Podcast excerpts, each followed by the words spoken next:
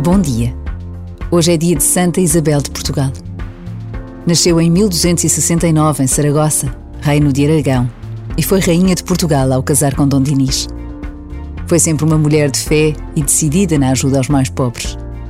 O famoso milagre das rosas é o mais conhecido de todos os milagres que se contam sobre a vida desta nossa rainha. Após a morte do marido, retirou-se da vida da corte e foi viver de forma pobre e simples. A lenda reza também que, ao ser levado para Coimbra para ser sepultado, o seu corpo de fundo cheirava a rosas. As suas relíquias encontram-se na capela da Rainha Santa Isabel, na freguesia de Santa Clara a Velha, Coimbra.